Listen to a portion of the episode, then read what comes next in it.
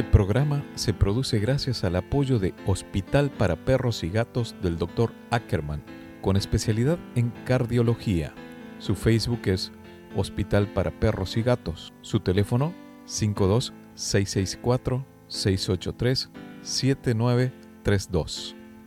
Taquería y restaurante Hipódromo, con más de 50 años sirviendo los mejores tacos y platillos en la zona de Tijuana, San Diego están en Avenida Hipódromo 14. Su Facebook es Taquería Hipódromo y su teléfono 52-664-686-5275.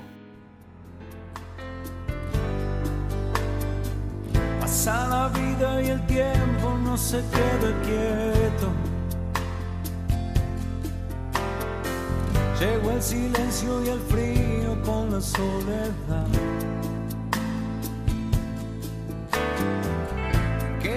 Estos días cambié la agenda de programación y decidí adelantar una charla que tuve con el escritor y sacerdote español Pablo Dors, para dedicarla a mi hijo Diego, sus amiguitas, amiguitos y catequistas que lo acompañan en este proceso tan importante como es el desarrollo espiritual. Además al grupo Set de Ser que se encuentra en la provincia de Córdoba, Argentina. Mucha reflexión se presenta a la hora de retrotraernos a nuestro interior para encontrar o revalidar el sentido de la vida. Y más aún en estos tiempos que corren, donde varios trastornos como la ansiedad y la depresión están presentes en la cotidianeidad de las cosas, en el diario vivir. Pero ¿sabías que podemos encontrar un tesoro invaluable dentro de ese diario que hacer? En principio no hablemos de religión, sin embargo, podemos destacar que muchos maestros, guías, tienen un paso por esta tierra, la misma que pisás vos y que piso yo. Iluminación o santidad, casi sinónimos con un camino muy parecido. He pensado en preguntarte si en algún momento has hablado con Dios. Ojo, no me refiero al tema de oración en una meditación, sino en un momento extremo donde ya creíste que no tenía salida. ¿Hablaste con Dios? ¿Te respondió? En la historia reciente hemos tenido dos hechos con cierta similitud de tragedia o milagro que les encontré un punto en común en charlas que tuve con los protagonistas de ambas historias, con alguno de los protagonistas, ¿no? Una es el avión uruguayo que con el equipo de rugby que se impactó en la cordillera de los Andes en 1972 y otra es el derrumbe de la mina San José en el año 2010 en Chile.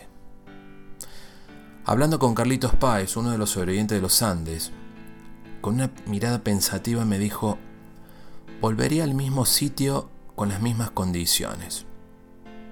Pero en un hotel con calefacción, por ejemplo, le respondí. Me dijo, no, no, en las mismas condiciones.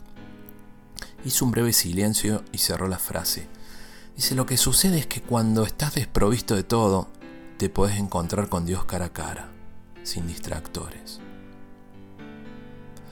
Sé que el momento al que se refería fue una noche de luna llena, cuando él sentado en la inmensidad de la montaña nevada miró la luna y pensó en su mamá. En una especie de conexión corazón a corazón, en ese mismo momento ella también miraba la luna, asegurando que su hijo estaba vivo. De esta anécdota su papá, Carlos Páez Vilaró, escribió el libro Entre mi hijo y yo, La Luna. 38 años después, en el año 2010, 33 mineros quedaron enterrados 70 días a 700 metros de profundidad, con una temperatura ambiente constante de 38 a 40 grados centígrados y casi 100% de humedad. Información de esta historia hay mucha en los medios, por el tema de las redes sociales, de la interconectividad, todo. Protagonistas casi pareciera que es uno solo, según la película. Pero hay más que eso. Hay más enseñanzas más profundas y muchas historias entre todos ellos. Puedo decir que entablé amistad y conocí a don Luis Ursúa, quien aquel día era jefe de turno, y quien conocía claramente los procedimientos que se llevan a cabo en situaciones como esa. Por lo tanto sabía que estaban contra reloj. Una sonda debía entrar en un cubículo de 5 metros por 5 para que sepan que estaban con vida. La escuchaban pasar muy cerca de ellos, pero no llegaba. Dice que era un, era un silencio y el tuc tuc tuc tuc tuc tuc tuc y pasaba de largo tuc tuc y no llegaba a impactar en esos 5x5. Imagínate que la sonda pegue en ese cuadrado de 5x5 es como hacer un hoyo en uno en golf, desde una salida de unas 250 yardas tal vez. Casi como encontrar una aguja en un pajar. Don Luis me dice, rezábamos y rezábamos por quienes estaban arriba, para que no bajen los brazos y que sigan, porque todos estábamos bien, aunque la desesperación se hacía presente junto a los insumos y alimentos que comenzaban a escasear. Su mirada y su voz, casi quebraba, se encontraban en calma también. Pensó unos instantes y acotó. ¿Sabe qué fue lo más importante de esto? Que conociendo los procesos y que estaban en los últimos intentos de estos lanzamientos de sonda, dijo junto a otros compañeros que estaban allí con él. Algo así como que sea lo que Dios quiera. Mientras tanto, en la superficie, el ingeniero que estaba encargado del rescate enviaba la última volante, última sonda, sinceramente no recuerdo bien, y entre una especie de resignación y fluir en la situación dijo, está en manos de Dios, y tiró la sonda para abajo. Comenzó a escarbar, y se topó con un bloque de rocas más duras, por lo que se desvió unos grados. A raíz de ello, ingresó a 25 centímetros del límite de ese cubículo por 5 de 5 por 5, perdón. El resto sabemos qué sucedió. Dos historias que se encuentran en un punto en común, en la espiritualidad, en hablar con Dios en esos momentos de tensión. Y volviendo al inicio de esta presentación, conversando y encontrando la grandeza de la espiritualidad en la cotidianeidad de las cosas. Si hablamos con Jesús, quienes somos cristianos, un Jesús tan parecido a nosotros que de niño y adolescente pasaría horas en una carpintería junto a su papá. ¿Te imaginas ese momento? Cuando su mamá les diría desde afuera, la comida está lista. Yo pienso y me pregunto, ¿habrá tenido perfume a madera? Seguramente en sus manos sí. Tal vez si nos animamos al silencio y la quietud, ese aroma llegue a nosotros. No lo tengo escrito, pero quiero contarte. Jesús medía entre 1,82 m y 1,86 m. Pesaba 80 kilos. Creo que calzaba del 10 y medio americano. No tengo aquí el dato preciso. Los dedos de los pies estaban abiertos porque andaban en hojotas, en chanclas o descalzo mucho tiempo caminando. Y su grupo sanguíneo era AB positivo. Esto lo mostraron estudios científicos de la Sábana Santa. Hoy está conmigo, desde Madrid, el sacerdote y escritor Pablo Dors, autor de títulos como Biografía del Silencio, Biografía de la Luz, El Olvido de Sí, El Amigo del Desierto, entre otros más. Quédate conmigo y escucha la conversación que tuvimos. Hola, ¿cómo estás? Buenos días, buenas tardes o buenas noches, según donde me escuches. Mi nombre es Gustavo Torres y estoy transmitiendo desde la ciudad de Tijuana, en la frontera norte de América Latina. Esto es para FM Signos en la 92.5, en la zona norte metropolitana de mi querida Buenos Aires, también para FM La Voz 96.5 en las ciudades de Trenel y General Pico, La Pampa, Argentina, y para RCN 1470 AM en el condado de San Diego sur de California y el noroeste de México, Tijuana, Rosarito, Tecate y casi llegando a Ensenada. En mis redes sociales me puedes encontrar como Gustavo Torres Historias, al igual que todos los programas están en Spotify, Google Podcast y Apple Podcast como Gustavo Torres Historias. Y te puedes comunicar conmigo vía WhatsApp al más 52 664 409 9308 le doy el paso al programa de hoy y la bienvenida a Pablo Dors desde Madrid, España.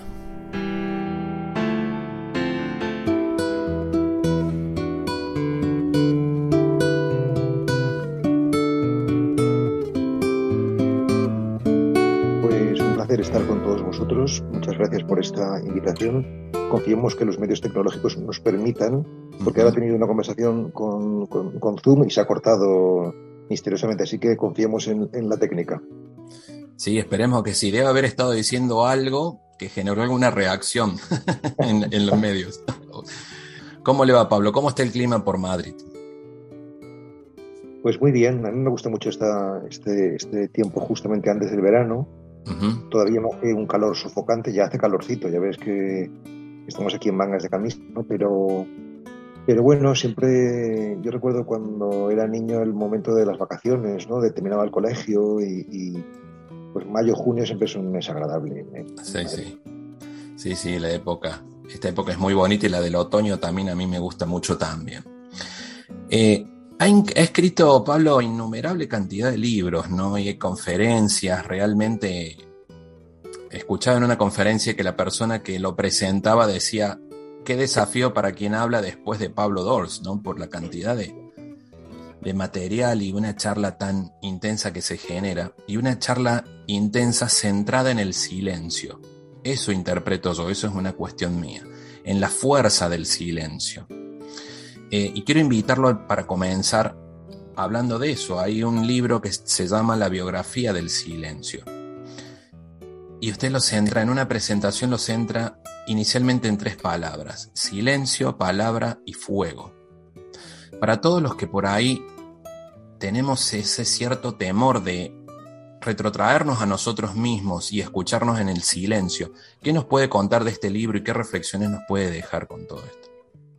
Verdad que el silencio, la palabra y el cuerpo o el fuego son términos que de alguna manera recogen bien lo que quiere ser mi vida. A mí lo que me sucedió cuando tenía unos 40 años aproximadamente, no soy nada original en todo esto, pues tuve un momento difícil de crisis vital importante y eso me hizo eh, empezar a tomarme la vida interior, la introspección, la meditación, eh, el silencio de manera más, más seria, más rigurosa. Entonces empecé a partir de ahí con una, con una práctica de, silenciamiento diario, ¿no? por mañana y por la tarde, y, fruto de los primeros cinco años de, este ejercicio, pues nace este libro que tú has mencionado que se llama Biografía del, Silencio, donde yo lo que hago es contar mi experiencia de, estar sentado en quietud todos los días un rato largo, ¿no? Y, porque realmente creo que ha sido de las cosas más transformadoras de mi vida. O sea, que mi vida se, se parte en ese momento en dos, un antes y un después de la meditación, y, y, realmente también luego desde el punto de vista, digamos, público o social, es así, porque es un libro que ha tenido mucho, mucho recorrido y, que ha tocado muchos corazones eh, en todo el mundo, sobre todo en, España, ¿no? que ha habido no sé, 40 ediciones, un montón de ejemplares. ¿no? Casi 300.000, me dijo el editor el, otro día. ¿no? O sea que, que, que, es curioso ¿no? que lo que nace mm, de una manera muy, muy hacia adentro, ¿no? de, de, búsqueda personal, pues de pronto tenga una gran repercusión social para mí eso es un signo de esperanza muy claro, es un signo de, que realmente hay una búsqueda espiritual en, el mundo contemporáneo muy, muy fuerte, muy clara. Sí, eso. Sí, perdón, esa reflexión estaba pensando. Mucha gente tratando de buscar eh, llenar, no sé si es el vacío interior, pero necesitamos complementar el espíritu, el alma, el ser de nosotros mismos. Y creo que todos sabemos que está dentro de ese encuentro con nosotros mismos, valga la redundancia, está en el silencio. Qué, qué importante el aporte y esto que nos acaba de comentar. Sí, o sea, eh, eh, hemos creado una cultura de la exterioridad, del salir, por eso se viaja de una manera desaforada, ¿no? El Internet pues, es el, símbolo perfecto de la conexión con el exterior, ¿no? Y a mayor conexión con el exterior, mayor necesidad de conexión interior, ¿no? Y por eso, por eso yo creo que hay un movimiento global en, la humanidad de, interiorización en este, en este momento, evidentemente es minoritario, es, claro, ¿no? Pero, pero no por eso deja de ser significativo, ¿no? Es decir, que realmente la vida no es solamente expirar, también es inspirar, ¿no? Es seguir el ritmo de la respiración. Eh, eh, esto es sabio, es inteligente, ¿no? Y, de alguna manera no nos han enseñado a volver a casa, ¿no? A, a, recogernos, ¿no? Hemos, tenido una educación fundamentalmente pues cristiana, ¿no? de, amar a los demás, olvidando el como a uno mismo. Y entonces e, ese saber recibir, esa receptividad es a lo que educa la, meditación. ¿no? Y, bueno, estamos en un, momento donde hay mucho ruido, eso parece evidente, y, hace falta pues un poco de, claridad para, para distinguir qué, sonidos son, eh, son interesantes y cuáles pues, nos aturden y debemos abandonarlos. Pablo, ¿sabe qué pienso? Un amigo escribió un libro en la época de pandemia. Eh, es español también. Antonio Arcos se llama. Y él lo escribió en esa necesidad cuando llegó el confinamiento, en ese momento de qué hacer, terminó escribiendo un libro muy bonito que invita a las reflexiones. Puede ser que nos hemos olvidado de lo que, o sea, en este, en este tiempo que hemos vivido muy difícil para toda la humanidad, ¿no? Del confinamiento, la pandemia, lo que hemos experimentado nuestra generación, quienes estamos aquí. Y pareciera que el hecho de que al ir saliendo de a poco de esa situación nos hemos olvidado, en cierta manera, de las cosas, de la riqueza que tuvimos en ese silencio o en, esa, en ese estar en casa, en ese compartir en familia. Como que tenemos que estar acordándonos permanentemente de esa necesidad de meditación y de llegar a nosotros mismos, ¿no? De meditación, de oración, lo podemos llamar también. Sí. Yo lo llamo oración también porque la meditación es oración contemplativa, no, es otra cosa, ¿no? Es, no, es una oración vocal, no es una oración mental, tampoco es afectiva, sino que es contemplativa, ¿no? le da, le da más preponderancia a la escucha, ¿no? al silencio. Pues puede ser, puede ser que tengas razón, que efectivamente, eh, a pesar de que el mensaje del, de la pandemia ha sido claro, yo hablo de un mensaje ético y de un mensaje místico, un mensaje ético, pues que hemos de cambiar de vida, no podemos vivir siempre hacia afuera, ¿no? este, consumiendo, viajando, eh, en fin, destrozando el planeta, eh, pero también un mensaje místico de que estamos interconectados, ¿no? y que, que realmente pues lo que, lo que hace uno influye a otras personas que están muy lejos. Mm, y, ese mensaje de unidad pues, es fundamental.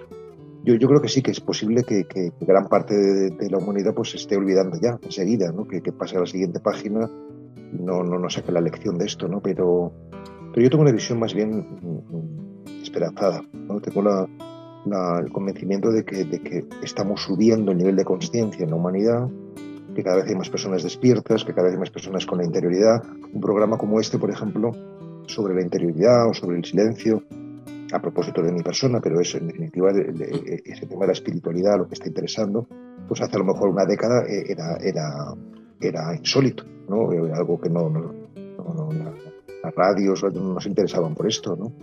Y sin embargo, ahora sí, eso, eso es que está pasando algo. Sí, me, me, viene al recuerdo, en algún momento comía estaba comiendo en las Galerías Pacífico en Buenos Aires, en el patio de comidas.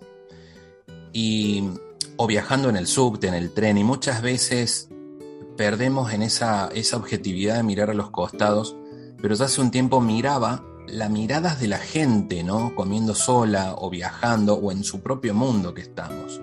Y cuidar el poder del pensamiento que tenemos en esos momentos, tratar de centrarlo como en una meditación permanente. Igual que cuidamos mucho últimamente pues, todo el tema de los alimentos ¿no? que, comemos, pues habría también mm, que cuidar cómo alimentamos la mente, o sea, qué, qué palabras metemos en, en, la cabeza, ¿no? qué programas vemos, qué, libros leemos, qué, películas eh, eh, vemos, en fin, o sea, porque todo eso es lo que al fin y al cabo lo que va a configurar nuestra manera de, de, de, ver el mundo y de sentirnos. ¿no? Yo creo que ahí hay mucha inconsciencia. Es decir, que, si tú estás escuchando permanentemente noticias que, están, no sé, pues abundando en, los problemas sociales, en, no sé, por ejemplo, el tema de la pandemia o el tema de los virus, tal, pues, pues al final pues tienes una visión del mundo pues, muy, muy oscura, ¿no? Yo creo que, que, lecturas luminosas, conversaciones mm, mm, esclarecedoras, todo, todo eso son cosas necesarias para, bueno, para sentirnos mejor, ¿no? para cuidarnos por dentro, en definitiva. No, no queda lejos la comparación, de mi punto de vista, eh, cuando lo escuchaba en una conferencia, en el tema este de la biografía del silencio, usted lo relacionaba con palabras también como desierto, amistad, unidad, pluralidad, tradición. Y a mí más me resuena ese, ese, ese desierto en donde uno busca encontrarse con uno mismo, como muchos pensadores, maestros lo han hecho Jesús, ¿no? ¿Qué, nos puede recomendar de esas palabras? Bueno, el desierto para mí es un, es un término decisivo en mi propia biografía. Eh, no hay que olvidar que la tradición judeocristiana y en, y en definitiva todos los monoteísmos, todos los monoteísmos nacen en el desierto. Por tanto, nuestra tradición originalmente está ahí. Vamos a Europa, bueno, pues eh, Mediterráneo es, Grecia y, el mundo judeocristiano. Y, cuando hablo de monoteísmo hablo del descubrimiento de la unidad, el Dios uno, la unidad. Es decir, que, el desierto es, importante no simplemente como espacio geográfico, evidentemente, sino como espacio espiritual, ¿no? el desierto como metáfora de la interioridad. Yo en los cursos que, doy en Amigos del Desierto, que es una asociación que precisamente tiene ese nombre, porque tiene el desierto como, como, como, como emblema o como, como paradigma, por así decir, eh, digo que lo que uno descubre cuando hace, cuando hace meditación es justamente la espaciosidad interior, que en el budismo lo llaman vacío, en el cristianismo lo llamamos desierto. ¿no? El vacío es un concepto, el desierto es una imagen, imágenes son muy poderosas, soñamos con imágenes, no soñamos con conceptos. Y yo creo que, que, Occidente tiene que volver al desierto ¿no? Para, para descubrir su identidad, porque esa fue la experiencia del pueblo judío, ¿no? según cuenta la, la, Biblia, ¿no? o sea, que, de alguna manera salen de la opresión egipcia eh, eh, eh, personas, individuos, ¿no? pero, pero llegan a la tierra prometida con conciencia de pueblo, con conciencia de, de, de, de raza étnica, ¿no? de etnia. Y, yo creo que a nosotros nos, pasaría igual, o sea, si hacemos la experiencia de la purificación, de limpiarnos, que eso es lo que el desierto simboliza, podemos descubrir ¿no? que realmente estamos mucho más vinculados unos con otros, que, realmente el otro es un hermano, no, no alguien extraño. ¿no? Es decir, eh, es, una, palabra muy poderosa y donde yo creo que hay una fuente de renovación espiritual.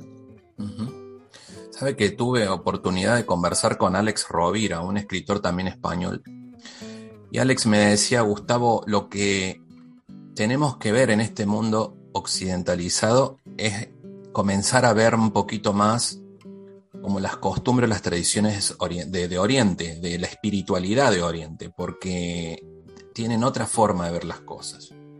Y le quería preguntar, también lo he escuchado usted cuando habla de que he dicho, si no fuera cristiano sería budista. ¿Cuál es la diferencia o cómo podemos unir el budismo y el cristianismo en los puntos en común? ¿Cómo lo podemos hablar de eso? Yo lo que creo es que hoy no se puede ser religioso sin ser interreligioso. Es decir, que, nuestras sociedades son interculturales y por tanto nuestra, nuestra alma también es intercultural o es poliédrica. Creo que además que eso es hacer justicia en la realidad. O sea, una cosa es que yo, mm, no sé, me, sienta cristiano, es mi tradición y además soy sacerdote y, estoy enamorado de Jesucristo y, tengo un aprecio muy grande por mi tradición, pero, pero, pero precisamente porque lo tengo mm, y porque no tengo que defenderlo ni nada por el estilo, eh, eh, la persona espiritual se caracteriza porque, porque está abierta, porque tiene ese talante discipular, de aprendizaje, ¿no? Y, conoce a los otros, ¿no? Y, los otros le enriquecen. Yo siempre, yo siempre pongo un ejemplo muy, muy poco, un poco chusco que decimos aquí en España, ¿no? de, cuando yo más amé mi país fue cuando con 17 años mis padres me enviaron a estudiar a Estados Unidos. Porque entonces, viviendo en un país extraño, extranjero para mí, descubrí que, en España pues, pues, pues, estaba muy bien, ¿no? O sea, decir que no es que se estuviera mal en Estados Unidos, pero, pero, pero empecé a amar lo propio, ¿no? Entonces, eh, digo esto porque a mí conocer el budismo zen durante siete años, yo estuve con distintos maestros zen, ¿no? aprendiendo la, sentada, ¿no? el zazen que se llama.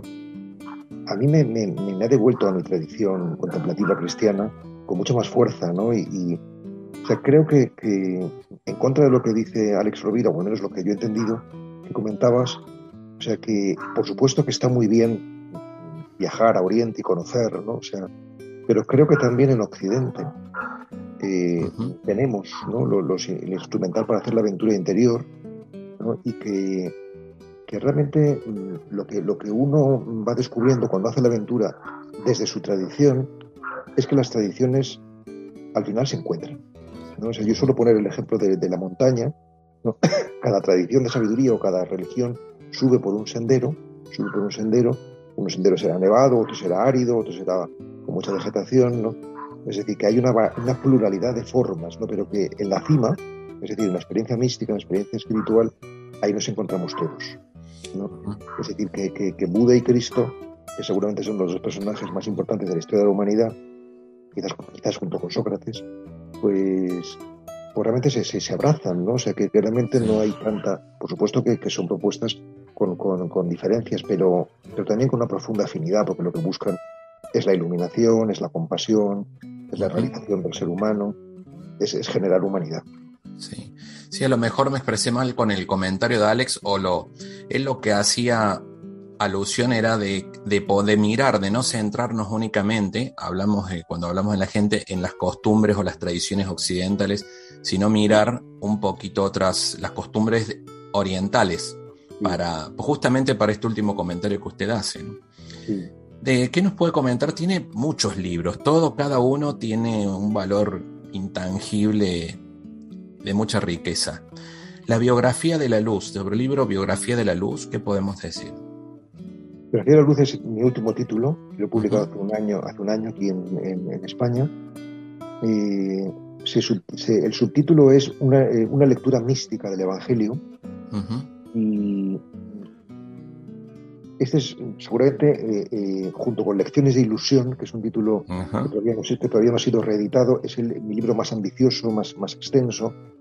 Y lo que cuento en, este, en esta biografía de la luz es algo para mí sorprendente. ¿no? Y es que yo hace cuatro o cinco años, o seis, eh, empecé a, descubrir que el Evangelio podía leerse de una manera muy diferente a como yo lo había leído hasta entonces.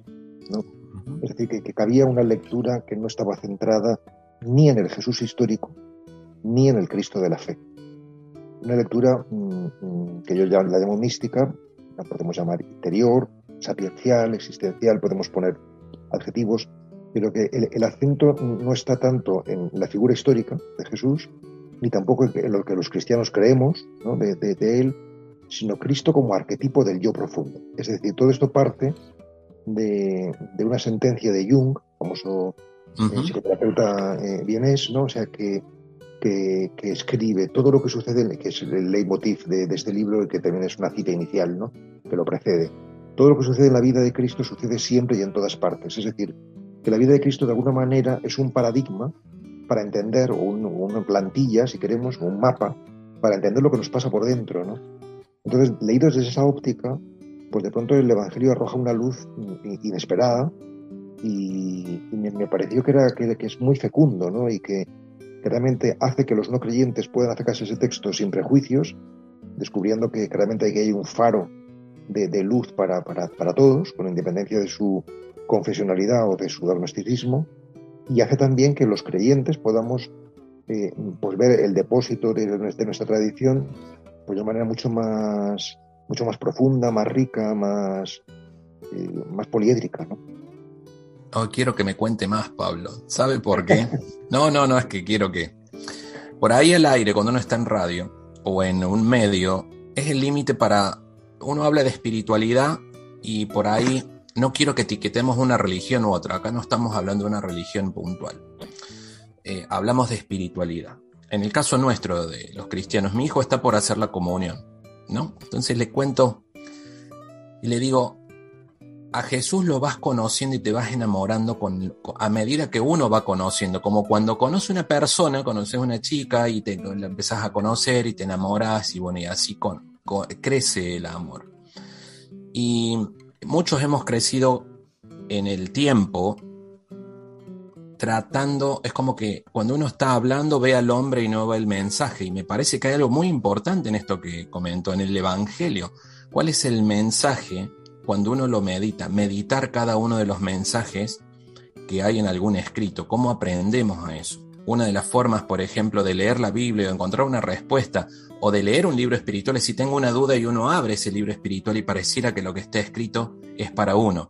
Va a misa o va a un templo y uno llega y el sacerdote la persona que está hablando en ese momento a lo mejor dice algo y justo dice lo que uno está pensando y me lleva la frase que Dios se vale de las personas y de las circunstancias más extrañas para hacernos llegar un mensaje. Y creo que quiero ahondar en el tema de la biografía de la luz. que ¿Qué más nos puede comentar de cómo aprender a ver los mensajes que tenemos en general que nos iluminen? Yo, yo creo que, la actitud fundamental para la búsqueda espiritual es la humildad. La humildad viene de humus, de, tierra, y, se podría resumir diciendo que es una actitud discipular, de querer aprender, de, querer, de querer realmente escuchar. O sea, creo que, que, nuestro problema con el Evangelio y en general con la tradición cristiana es que creemos que nos la sabemos. Nosotros lo tenemos como domesticado, como ya, ya suena sobre, sobre lo que hemos oído en el pasado y entonces no, no, es como nos damos un paseo por nuestra ciudad y como nos parece que la conocemos, no la miramos y no nos sorprendemos de lo, de lo hermosa que es. ¿no? Y tenemos que viajar, salir a otra ciudad extranjera para darnos cuenta de que, de que las ciudades son bonitas. ¿no? Pues, pues aquí pasa igual. ¿no? Entonces habría que, que deconstruir buena parte de, de, todos nuestros conceptos religiosos para realmente limpiar y, y poder mirarlo con, con, los ojos limpios, como lo miraría un niño. ¿no? Por eso esto que empezaba diciendo de tu hijo que va a hacer la comunión, pues me parece mm, pues, que tienes ahí una oportunidad no solamente de iniciarla a él, sino de reiniciarte tú mismo ¿no? en, pues en la figura y el mensaje de Jesús. Que, yo creo que se podría resumir de manera muy, muy elemental diciendo que, que Jesús es una persona que descubre que Dios es Padre y que por tanto eh, somos hermanos. esta, es el resumen de, todo el cristianismo. ¿no? Es decir, ¿qué significa que Dios es Padre? Pues significa que realmente descubre que no estamos solos, sino que el universo está a nuestro favor, porque significa que sea Padre significa que podemos confiar, que podemos confiar, que no hay, no hay que, estar desconfiando porque, porque hay, algo, alguien que vela por nosotros, ¿no? Esa es la experiencia, ¿no? Y que por tanto Mm, como podemos confiar, pues lo propio es generar un vínculo de, comunión con los demás. ¿no? Entonces, hacer la comunión, en palmo con lo que estabas diciendo, pues es justamente eh, eh, ir descubriendo, gracias a Jesús en este caso, cómo existe un, vínculo misterioso y profundo con toda la humanidad. Es decir, que realmente somos una familia, o sea, somos humanidad. Eh, claro que somos diferentes, pues los mexicanos son de una manera, los españoles de otra, los finlandeses de otra.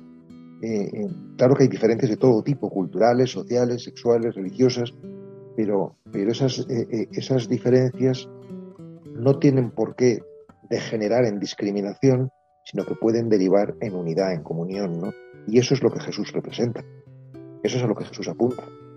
Sí, es una, es una maravilla. Dicen Dicen los astronautas quienes han estado en el espacio que se, cambia una óptica totalmente diferente cuando se mira la Tierra desde arriba justamente por eso, porque se ve la unidad y se ve, se ve que no hay fronteras y por otro lado lo frágil que es la Tierra, ¿no? Y que somos todos uno, que estamos en el mismo, en el mismo barco. Los que, que, tienen, no sé, que son escépticos o que tienen muchas dudas, yo les digo que, que miren una noche estrellada aquí en, España hay algunos sitios donde, donde todavía se ven las estrellas de verdad y se queda uno pues alucinado ¿no? de, no sé, de, la, belleza y de la, majestuosidad del universo.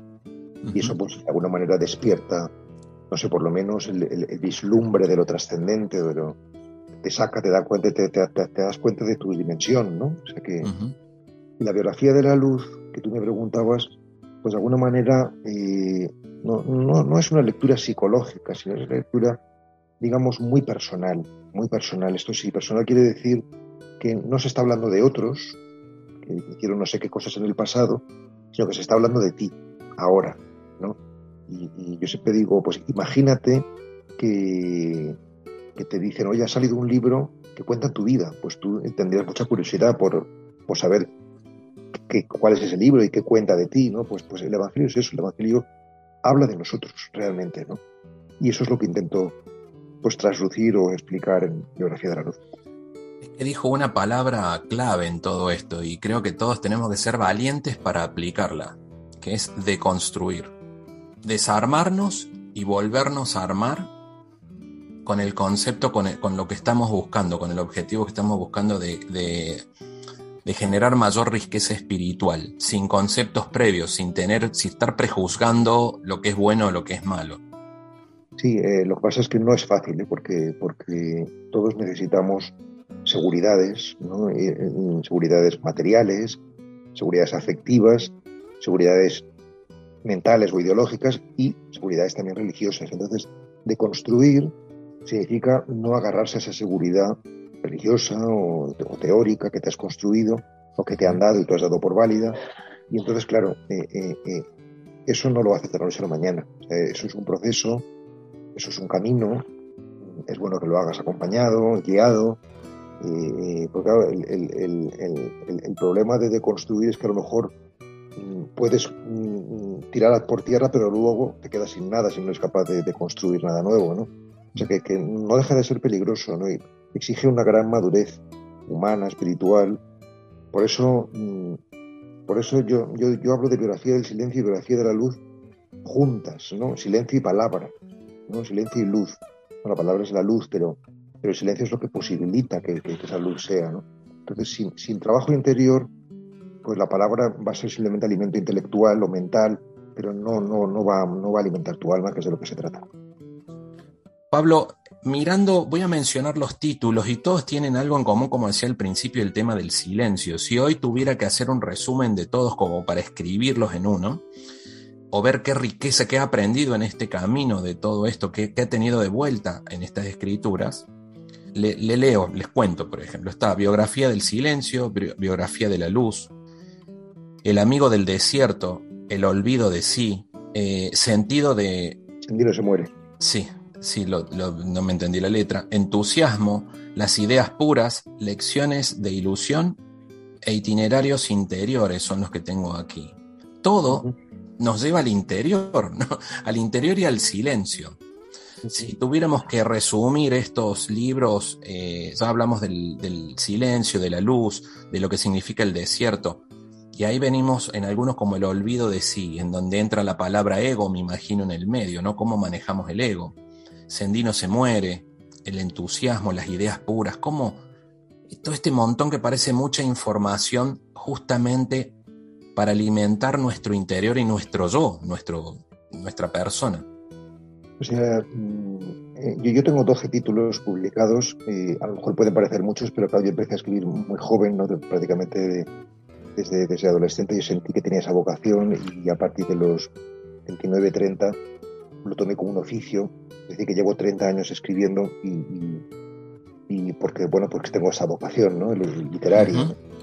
Y yo creo que sí, que, todos mis libros tienen un denominador común y es, la, y es la búsqueda espiritual en sentido amplio del término y en, general pues tienen que ver con el mundo de la narrativa y también con el mundo del ensayo, pero sobre todo narrativa. O sea, de todos mis títulos, menos tres, que son Biología de la Luz, Biología del Silencio y Sendino se muere, que son ensayos, los demás son todo eh, novelas o, relatos.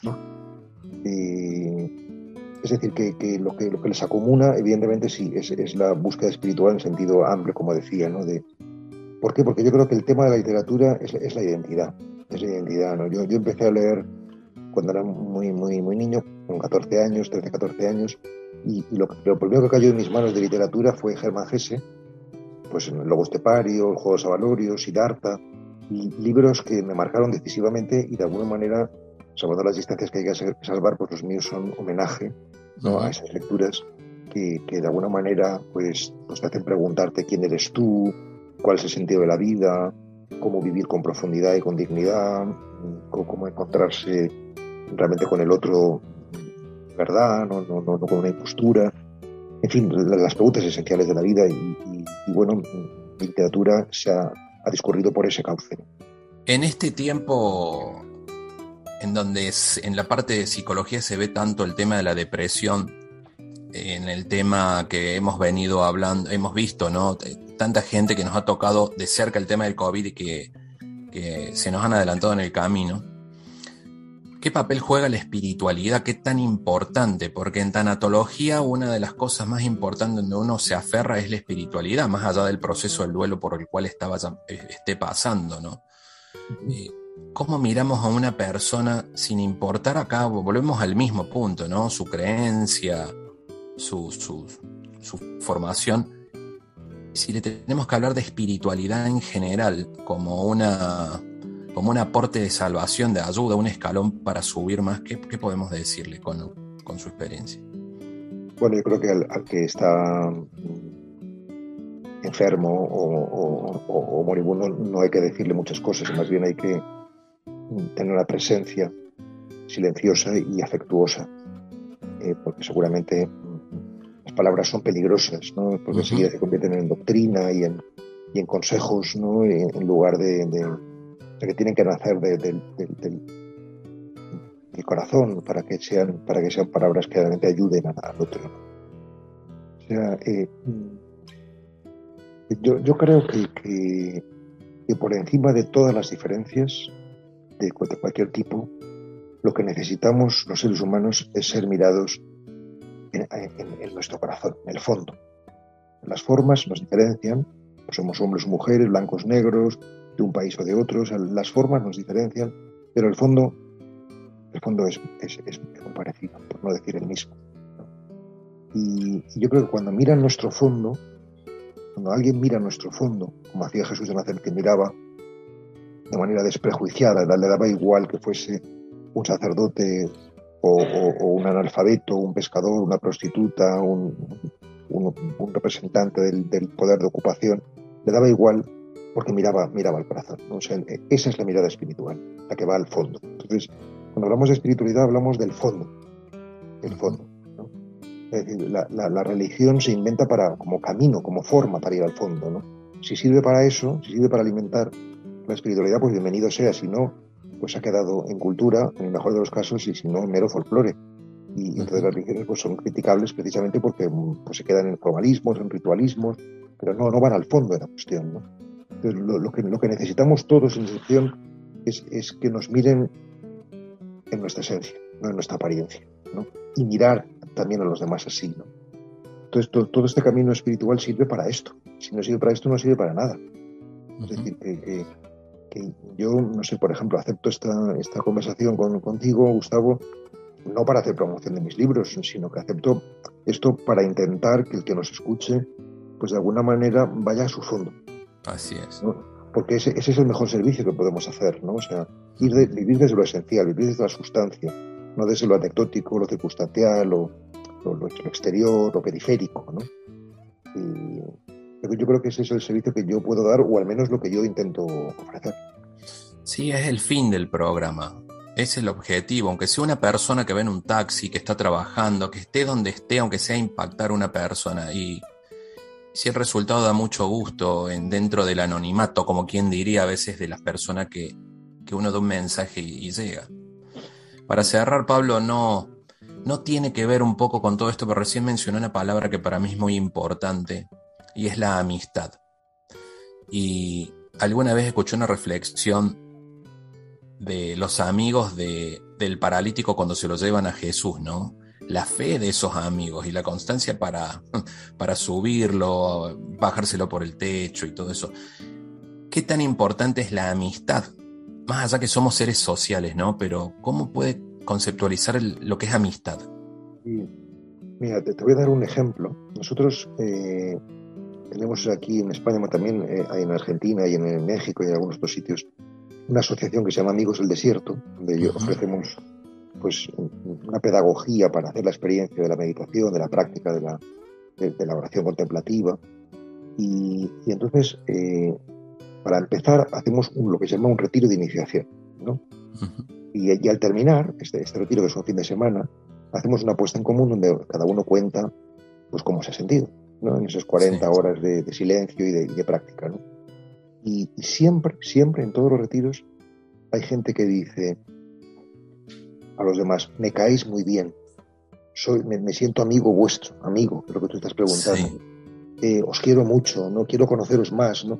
Entonces, la pregunta que yo suelo formular es, ¿cómo es posible que les quieras tanto y que quieras ser su amigo si no les conoces, si no has estado hablando con ellos, no sabes ni siquiera su nombre, ¿no? Y entonces aquí viene la reflexión que quiero hacer, ¿no? Y que, y que hago a propósito de, esta, de, esta, de esta anécdota. Y es que la palabra, la palabra genera, en el mejor de los casos, afinidad intelectual o sentimental. Intelectual, estoy de acuerdo con lo que dice este señor. Sentimental, mm, me gustas, me caes bien. Eh, eh, eh, eso en el mejor de los casos, la palabra. Pero el silencio genera algo más profundo que la afinidad y es la comunión espiritual. ¿no? Es decir, que por encima de que tú pienses de una manera o de otra, por encima de que tú hayas vivido unas experiencias u otras, hay algo que nos une. Eh, eso nos une, que es la humanidad, eso es la comunión espiritual, y es ahí, ese es el, verdadero fundamento de la amistad. ¿no? Es decir, que, nosotros, por ejemplo, Gustavo, no nos conocemos, porque realmente es la primera vez que estamos hablando, ¿no?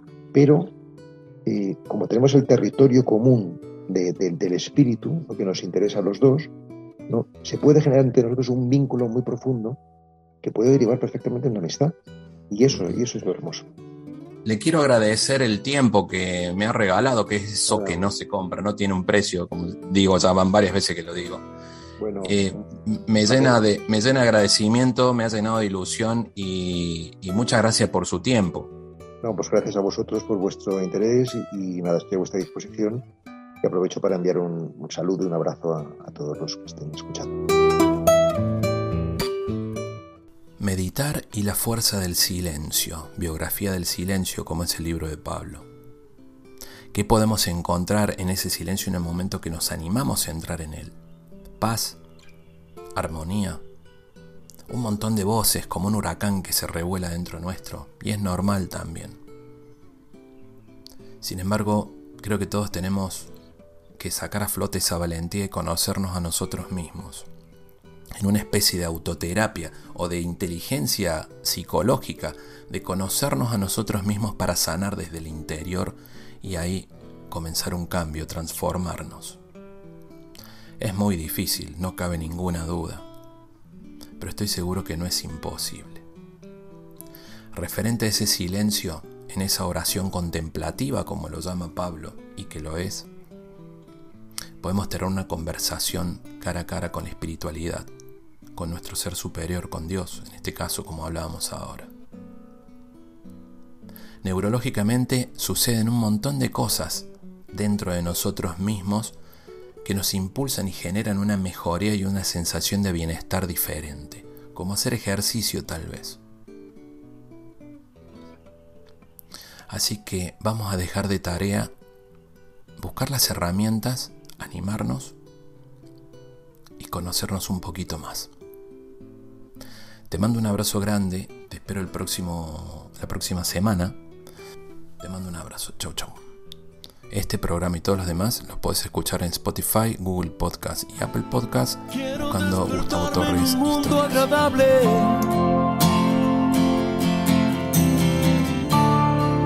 Quiero darme libertad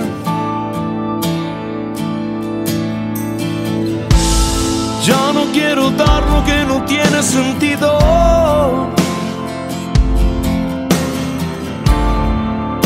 Solo quiero aquí estar. Todas las personas pueden mejorar. Todos los caminos pueden ayudar. Si estás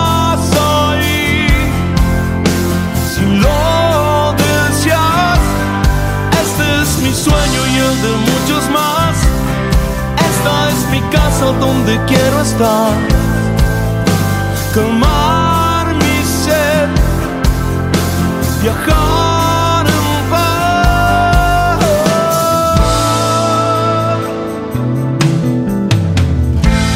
Necesito darme un espacio en el tiempo.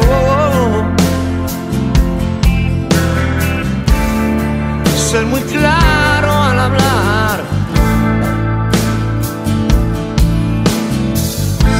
Sin informaciones que castiguen mi centro. Solo quiero alcanzar. Uh, y todas las ideas pueden mejorar. Todos los proyectos pueden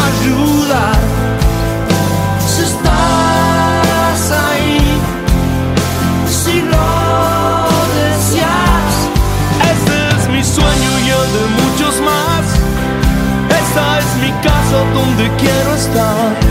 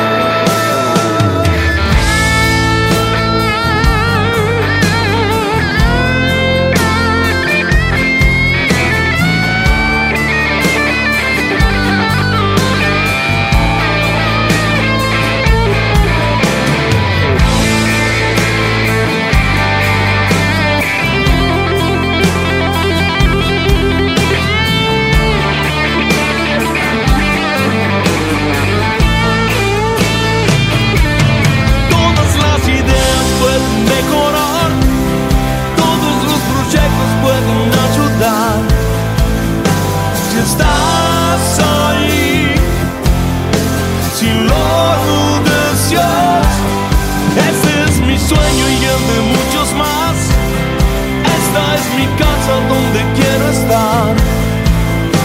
Calmar mi sed, viajar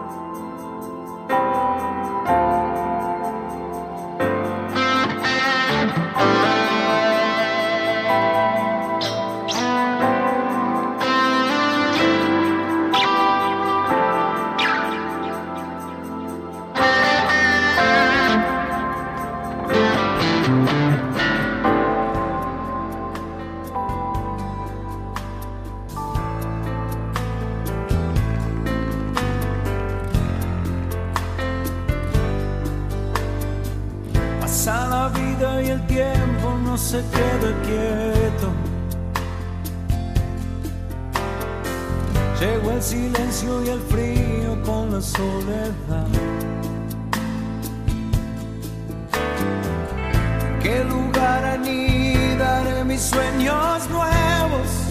¿Y quién me dará una mano cuando quiera despertar? Volver a empezar. Que aún no termina el juego, volver a empezar. Que no se apague el fuego,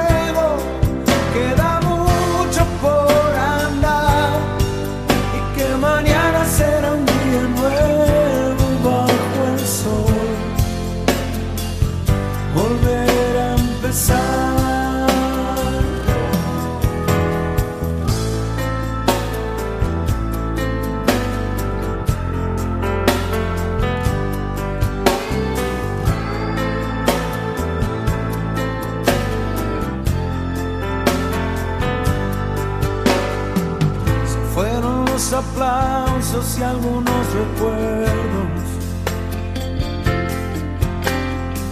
Y el eco de la gloria duerme en un placar. Yo seguiré adelante atravesando miedos. Sabe Dios que nunca es tarde para volver a empezar, volver a empezar. Que aún no termina el juego, volver a empezar. Que no se apague el fuego, queda mucho por andar. Y que mañana será un día nuevo bajo el sol volver a empezar,